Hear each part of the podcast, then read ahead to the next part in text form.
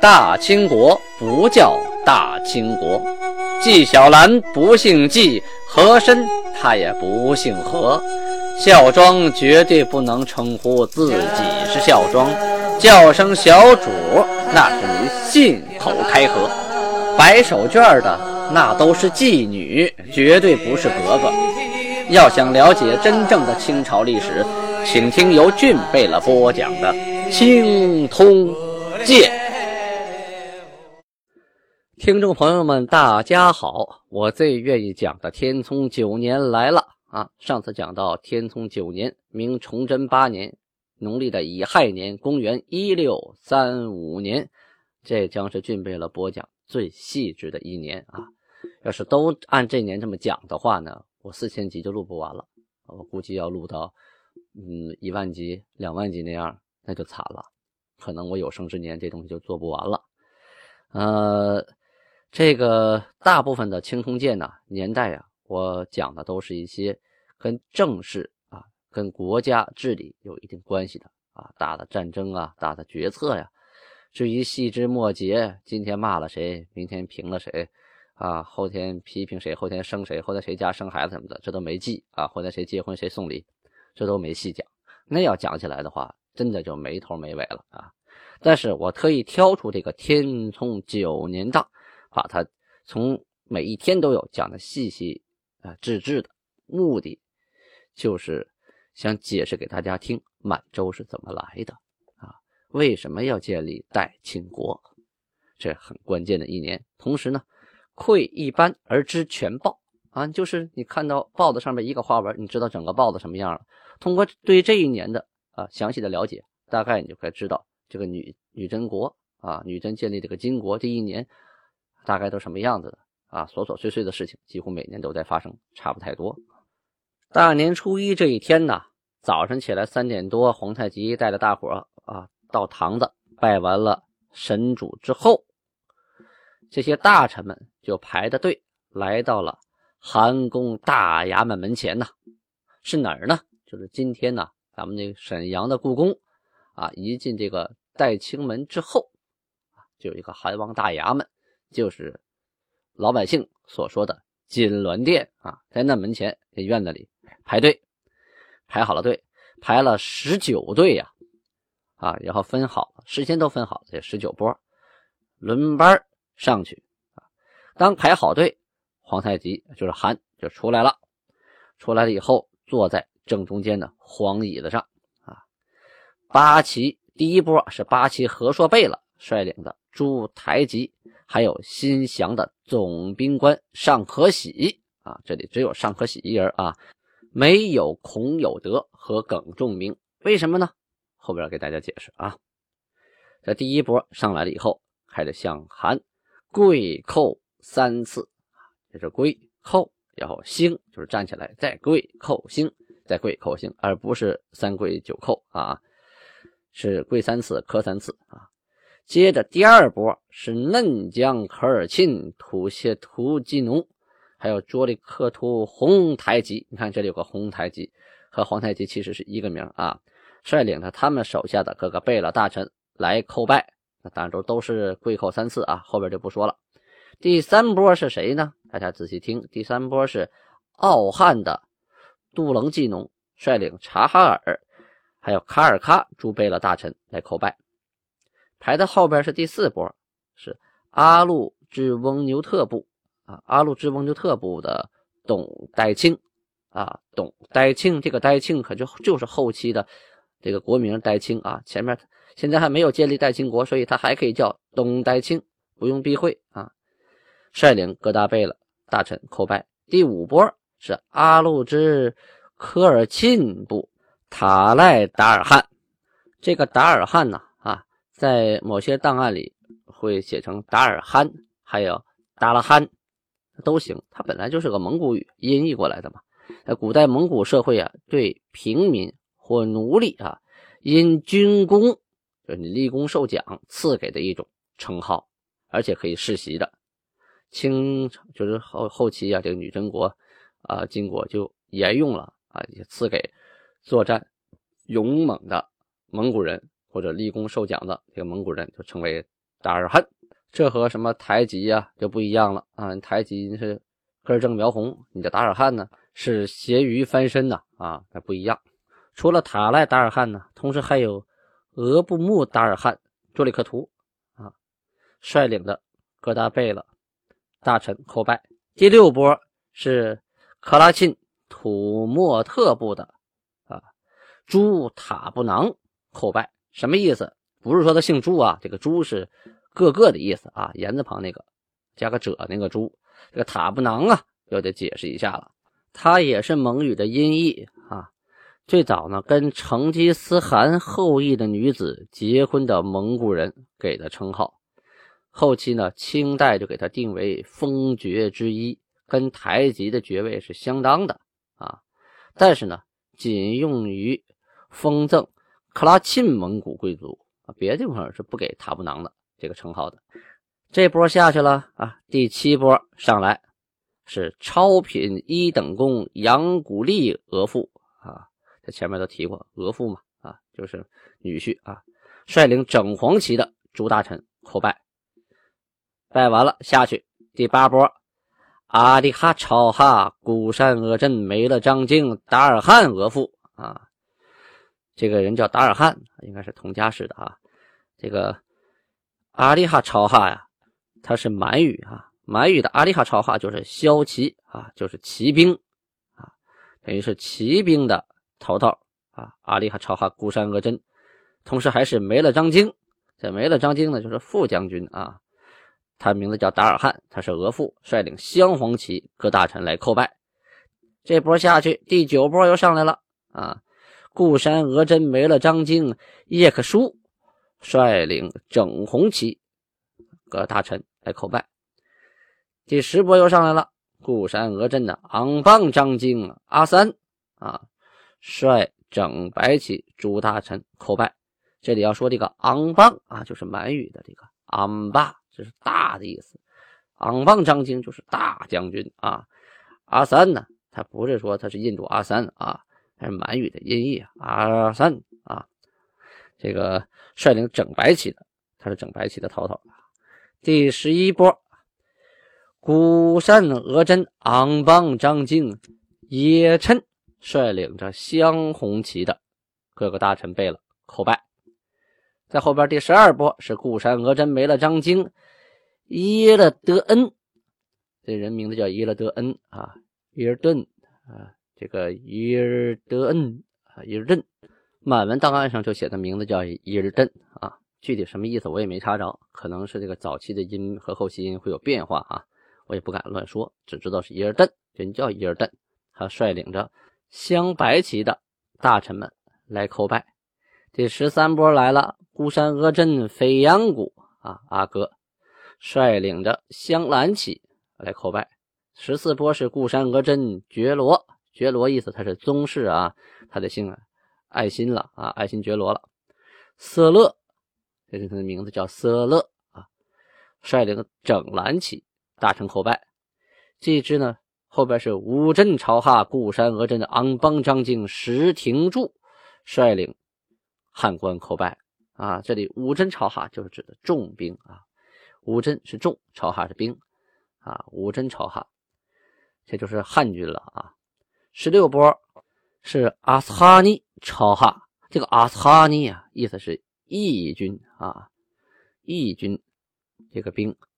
阿斯哈尼朝哈之旧蒙古二旗主大臣叩拜。十七波是自察哈尔先投降的啊，各个大臣来叩拜。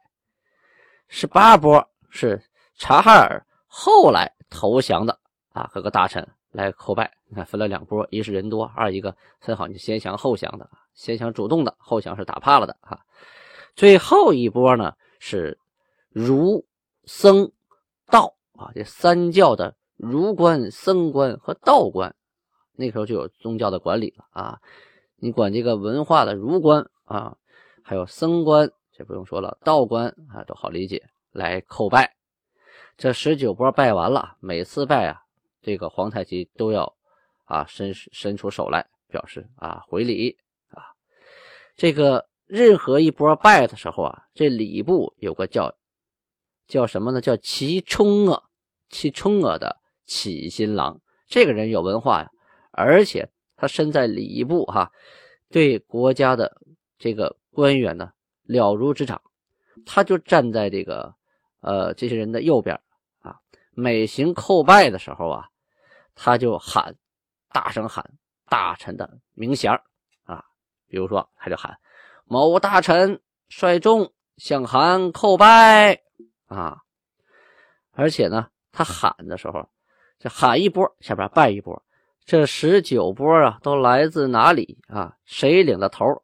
他都是熟记于心的，一个字儿都没错呀！啊，比如举个例子，他说：“啊，礼部承正，觉罗撒比汗，跪叩啊！你看撒比汗就在那跪下要磕头，哎，不带错的。当然了，当时这个 K 冲啊啊，就是汉字继承了。”齐冲娥啊，他满文名字叫 K 冲啊，K 冲啊呀，这个人啊，他当时读的肯定是满语啊。比如说像韩贵寇啊，他得喊韩的横 K 了咩啊，就是喊这个。比如说刚才那句话，礼部成正啊，某某人贵客啊，撒比汗跪客，他就喊多罗伦就跟你阿里汉班，格罗伊萨比汗。呀，库拉横起了！你看，他在喊这个，哎，大家都听得懂。因为那个时候，这个女真人居多嘛，汉人呢起码能听懂自己的名字。到自己这波了，我也该跪叩了啊。这个礼儿行完了之后啊，皇太极呀就起身离座，带领这院里的十九波人呢，奔哪儿去呢？奔他的姐姐嫩哲格格啊，去嫩哲格格家。去拜拜他姐姐，当时这个嫩哲格格呀，也是以礼相还，行的都是跪地叩拜礼。可是还上去啊，就给拦住了，说：“姐姐呀，这可不行啊，你坐那别动。”于是他咵跪到地下，对姐姐啊行了三跪九叩的大礼呀。那皇太极行了这个礼，后边人不用说了，肯定跟着一块三跪九叩啊啊。拜完之后啊，就离开了姐姐家，去他的兄长大贝了代善的府邸啊。到了代善家，去给他哥哥行礼啊，向大贝了行三跪九叩礼。这个大贝了接完礼之后啊啊，他不像嫩哲姐姐一样啊，他也下了凳子啊离座，同时以跪地三跪九叩礼。相答啊，就是你对我三跪九叩，那是因为我是你哥；我对你三跪九叩，因为我是你的臣子。这事儿不能乱啊！这个礼行完了，年拜完了，韩呢带着大家到他的姐姐啊，这是莽古济格格。这莽古济格格在女孩中啊排行老三啊，到莽古济格格家，同样行三跪九叩礼。这个莽古济格格呢。也是以三跪九叩礼啊回答了皇太极，就互相行了三跪九叩，互相叩拜。拜完了，皇太极就还宫啊，因为比自己大的都拜完了，剩下都比自己小的了啊。回到宫中啊，这宫啊就是就不是前面说的那个大衙门了，就是他后院了，坤宁宫啊。去沈阳故宫啊，爬上凤凰楼那台阶。往里一看，还有一个大屋子，坐北朝南的，很大一个大房间。他呢，在屋里赐给察哈尔来的啊各个大贝了大臣们喝茶，他们远道而来啊，最后归府的，请这些人喝茶呀，也是借机会小憩一下啊。其他人都怎么办了呢？都在大衙门那坐着呢啊，都在那等着呢，等什么？等上菜啊，上酒啊，啊。喝完茶，韩呢就起身离座。带着这个察哈尔来归府，这些人就来到了大衙门这儿啊。皇太极一个人坐在皇椅上，大排宴宴呐。同时在院里陈百戏，就是各种杂耍表演、戏曲啊，什么撂跤的啊啊，什么比试刀枪的，还有是还有那个各种那个杂技呀，就是在院里头各演各的，这个热闹啊啊！土谢图祭农啊，呃，也没有空手来，这里记录他进了一头牛，二十六枪羊啊。扎萨克图杜冷进了貂皮皮端罩一个啊，马褂啊八件这个拜斯格尔啊，进马一匹，羊十八枪啊，貂皮皮端罩啊一件一领都行啊。猛阔进了被安配的马一匹，平常马二十匹，色楞啊进件里是。骆驼两匹，马两匹，貂皮皮端罩一领啊。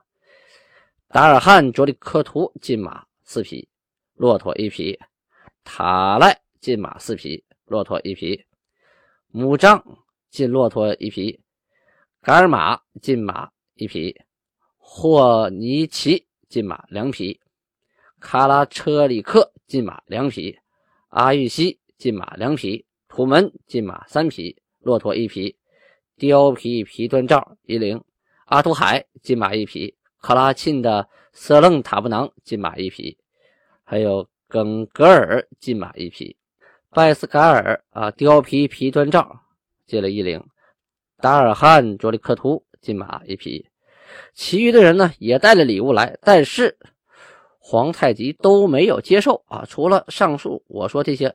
蒙古这些人啊，进进这些东西，皇太极接受之外，其他的一一退回。好，大家发现了吗？那个时候接礼呀，不是说你来了我就照单全收啊啊，我还可以有不要的啊。我觉得不合适，我不想要的，我就给你退回去了，我也不用还你礼啊。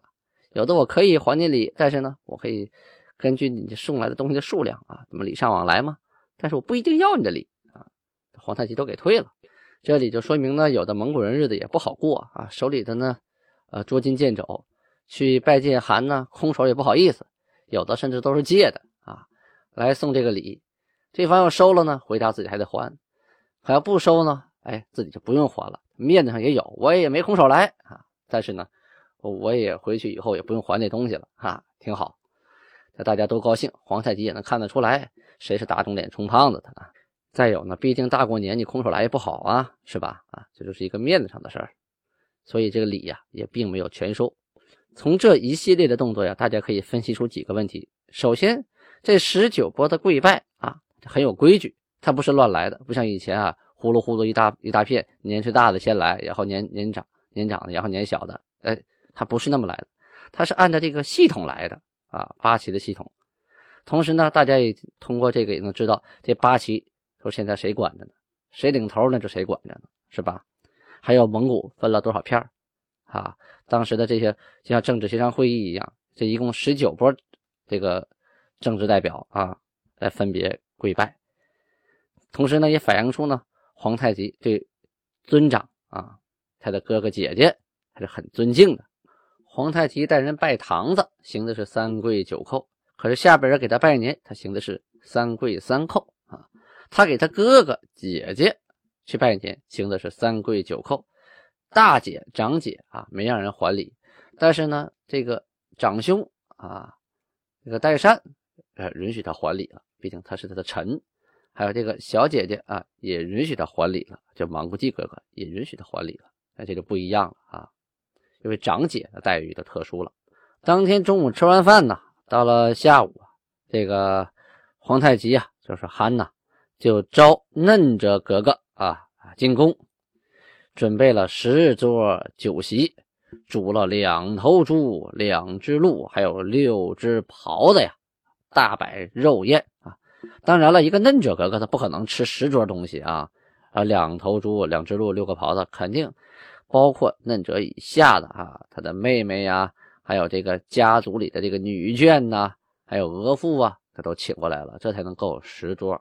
不可能的档案的一一记录就写最大的这个嫩者格格啊，一系列的人摆了十桌吃家庭饭啊，来个家庭团圆餐，主要是接待这些女眷和女婿的。这顿饭吃完了呢，那也就基本是晚上了。过节嘛，气氛好，大家也都喝嗨了啊，边舞边唱的啊最后睡一个大的舒舒服服的觉。转眼间，那就是第二天一大早，大年初二。大年初二又发生什么了呢？咱们明天接着说。